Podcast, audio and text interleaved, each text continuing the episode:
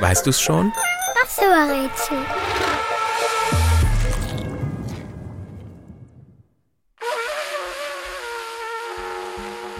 Das Instrument, das wir suchen, glänzt golden, wenn es frisch poliert ist. Das liegt am Material. Unser Instrument wird aus einem Metallblech geformt, das man Messing nennt. Es besteht aus einem mehrfach geschwungenen Rohr. Würde man es gerade biegen, wäre es in etwa so groß wie ein Kind, das gerade eingeschult wurde. Unser Instrument hat drei bis vier Ventile, die anders als beim Fahrrad nicht die Luft im Reifen halten, sondern für den richtigen Ton sorgen. Ohne Luft bleibt das Instrument, das wir suchen, stumm.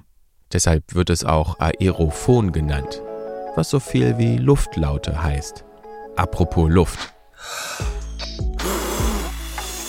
Die muss mit richtig viel Tempo in das geschwungene Blechrohr. Ein kleiner Windstoß reicht da nicht. Lippen anpressen und ordentlich schwingen lassen. Allein kräftig pusten bringt nichts.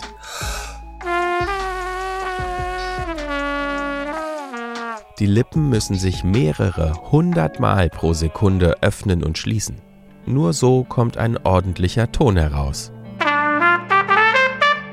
Die meiste Arbeit macht dabei die Oberlippe. Die flattert bis zu 1000 Mal pro Sekunde.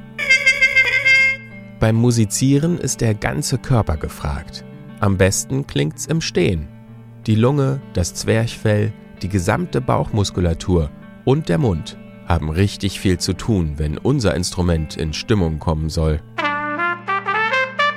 Übrigens, das Instrument, das wir suchen, reimt sich auf Pakete, Magnete und Gebete.